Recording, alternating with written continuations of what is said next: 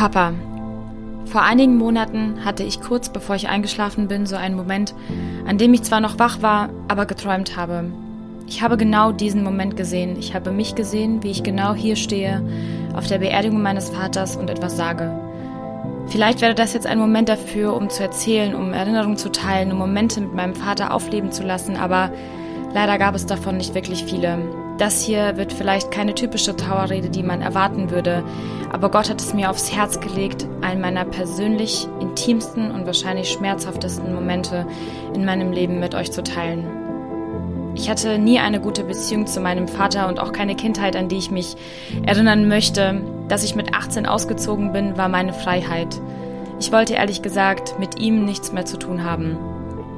2019 habe ich dann sehr starke Depressionen bekommen, die sich über Monate gezogen haben und sowohl meine Mama als auch mein Pastor haben mich dazu gedrängt, in meinem Leben aufzuräumen. Ich wusste, dass ich voller Bitterkeit gelebt habe und wütend darauf war, was alles passiert ist. Ich konnte nicht vergeben, weil ich im Recht war. Ich habe nichts falsch gemacht. Er hat mich verletzt, sehr verletzt.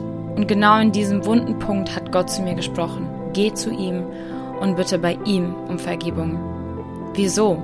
Wieso sollte ich bei ihm um Vergebung bitten? Ich habe doch nichts falsch gemacht. Er war es, der mich verletzt hat.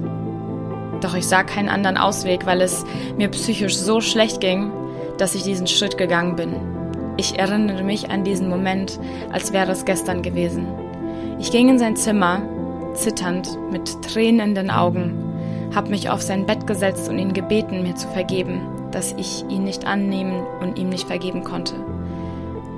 Ich sehe seine mit Tränen erfüllten Augen bis heute. Ich weiß nicht, ob ich ihn jemals sonst irgendwann habe weinen sehen. Er lief auf mich zu, hat mich umarmt, nach Vergebung gebeten und gesagt, dass er mich doch liebt. In diesem Moment wurde so enorm viel freigesetzt, dass ich es bis heute spüren kann. Vergebung konnte fließen, Liebe wurde gelöst, Fehler wurden zugegeben. Es war ein neuer Anfang.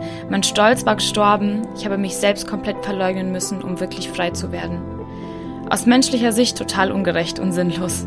Aus göttlicher Sicht war es mein persönlich größter Sieg in meinem Leben. Diese drei letzten Jahre durfte ich aus Gottes Gnade eine Beziehung zu meinem Vater aufbauen. Er half mir, wie er eben konnte, und ich konnte ihm wieder in die Augen sehen.